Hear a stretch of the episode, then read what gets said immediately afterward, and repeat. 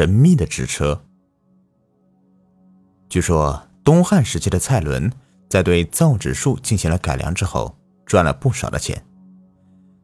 他的哥哥嫂嫂见此眼红不已，本来也想要跟着蔡伦学着造纸术的，无奈自己恒心不够，造出的纸张质量低劣，自家的造纸店也全堆着一些卖不出去的纸张，夫妻俩就发了愁了。这些纸张可该怎么办呢？但是，嫂嫂惠娘心生一计。当晚，惠娘暴毙，哥哥蔡墨便当着邻居的面哭个死去活来。不仅如此，蔡墨一边哭还一边烧纸。围观的邻居都觉得奇怪极了，不知道他烧纸是做什么。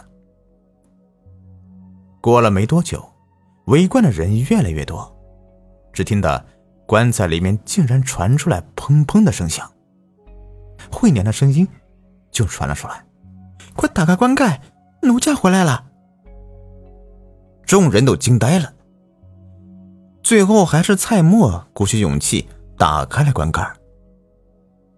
只见惠娘脸色红润，哪里像死去的人呢？她的眼珠子滴溜溜的转了好几个圈，做了一个揖，对邻居街坊说道。相公万福，各位邻居们万福。奴家本已死去，但俗话有云：“有钱能使鬼推磨。”奴家便用相公给奴家捎来的钱财贿赂了阴间小鬼，小鬼又把奴家引荐给了阎王爷。阎王爷可怜我对相公的一片诚挚之心，便放奴家还阳来与相公相聚。蔡墨疑惑的问道。我并没有给你烧钱呢，你这是哪里拿的钱贿赂小鬼呢？只听见惠娘手指着火盆里还未燃尽的纸张说：“相公，这不就是您烧给奴家的纸钱吗？阴间不能使用真金白银，但可以使用这些纸钱。”蔡墨一听，又抱了一大摞纸张过来，说是要烧给阴间的爹娘，让他们少受点苦。邻居见状，也都蜂拥而上，掏钱过来买蔡墨的劣质的纸张。消息传开之后，没几天，蔡墨家的纸张就被卖得一干二净。从此，夫妻二人就过上了殷实的生活。这蔡墨和惠娘的小伎俩可瞒不了读者的眼睛，但无论故事是真是假，七月十五鬼节这一天。给过世的亲人们焚香烧钱的习俗却一直流传至今。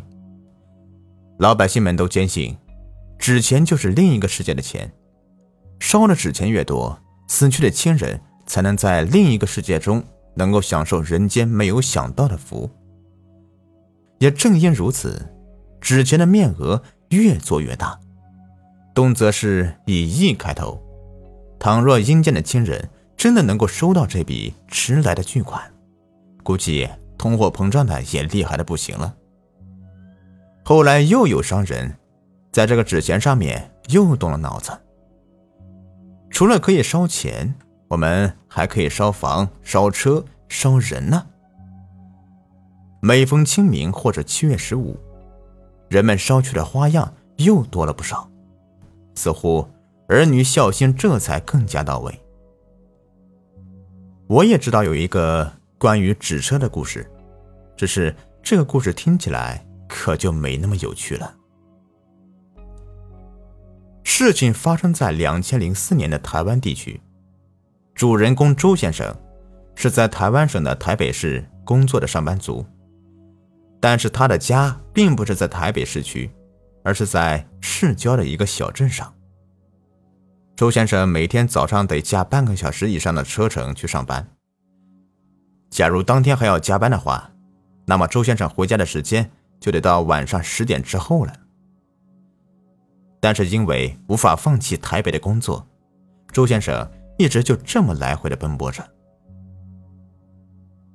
两个月前，周先生年迈的父亲脑出血去世了，公司的业务也进行的颇不顺利。周先生几乎每晚回家都已经是深夜了。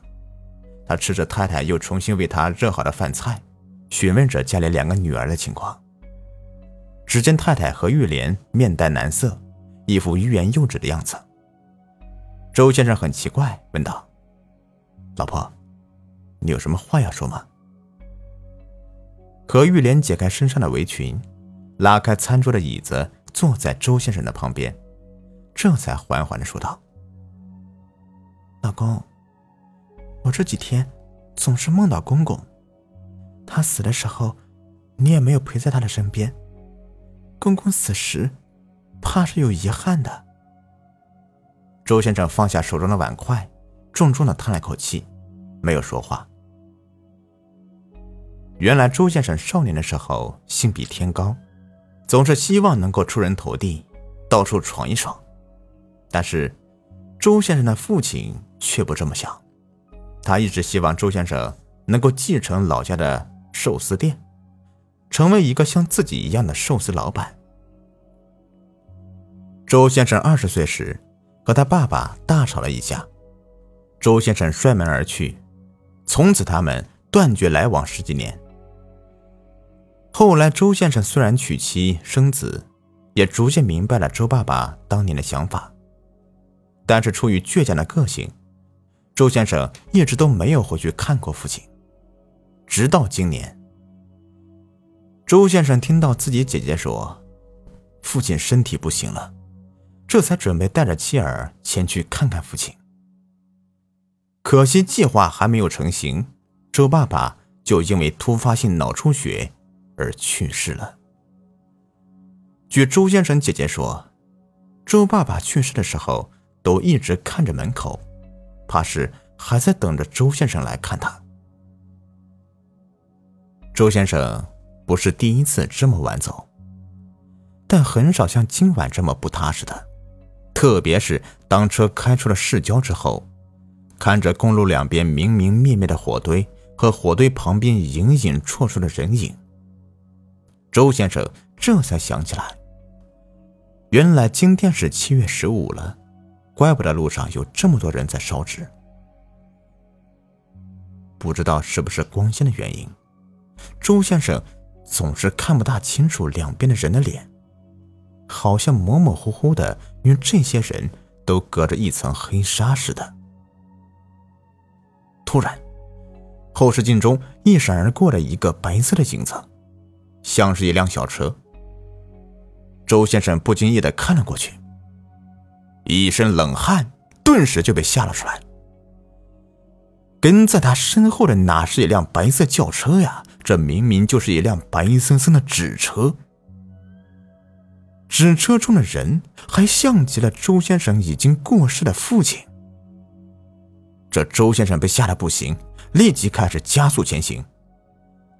看到他加速之后，后面的纸车也加速跟了上来。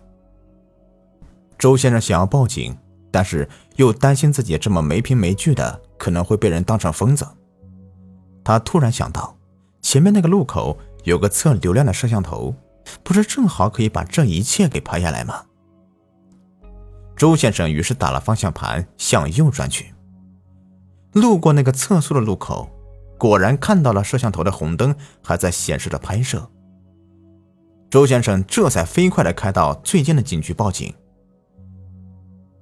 但不知什么时候开始。跟在他身后那辆纸车已经没有了踪影。听到周先生惊魂未定的叙述，警察派了两个警员跟着周先生去他经过的路口的摄像头取证。其中一个警员对周先生说：“你走吧，明天通知你再来。”周先生点点头。这会儿已经快凌晨一点了，他早已是疲惫不堪了。但刚才的一幕幕还不停的在他眼前闪过，周先生这一夜失眠了。第二天，周先生还不等警察局给他打电话，就主动找上了门，但是却被告知并没有什么纸车在录像带里。当他要求看看录像带的原件时，却被警察给拒绝了。他们说。这些原件不能给不相关的人看，请你回去吧。周先生心心念念了一个晚上的事情，却以这样的结局结束了。每每想到那辆诡异的纸车，还有纸车上开车的父亲，周先生就会悠悠的发出一声叹息。关于纸车的奇奇怪怪的故事还有很多，但是为什么警察局却奇怪的拒绝了周先生要提出看录像带的合理的要求呢？是真有纸车跟踪周先生，这件事的确发生了吗？如果没有纸车跟踪这个事情，警察为什么又要拒绝周先生看录像带的要求呢？